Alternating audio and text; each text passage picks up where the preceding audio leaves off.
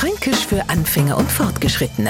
Heute Kreuzkiesel Dunnerwetter. Schon als Kind hat man uns beibracht, man flucht nicht und man ist ja immer schön mit gutem Beispiel vorangegangen. Immer wenn der Klein daneben war, hat man sich schön gestrengt, selbst wenn am die Hutschnur platzt ist. Na, lieber hat man sie auf die Zunge bissen, als zu fluchen. Aber, wie halt das Leben so ist, irgendwann war es einmal so weit, ich glaube es war, als mein Ober einen Nachel in die Wand geschlagen hat.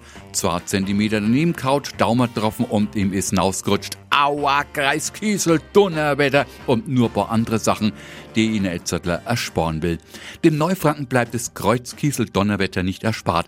Keine fränkische Wettererscheinung, sondern ein Ausdruck, mit dem mancher Franke ordentlich Dampf ablässt. Fränkisch für Anfänger und Fortgeschrittene. Morgen früh eine neue Folge. Und alle Folgen als Podcast auf podu.de.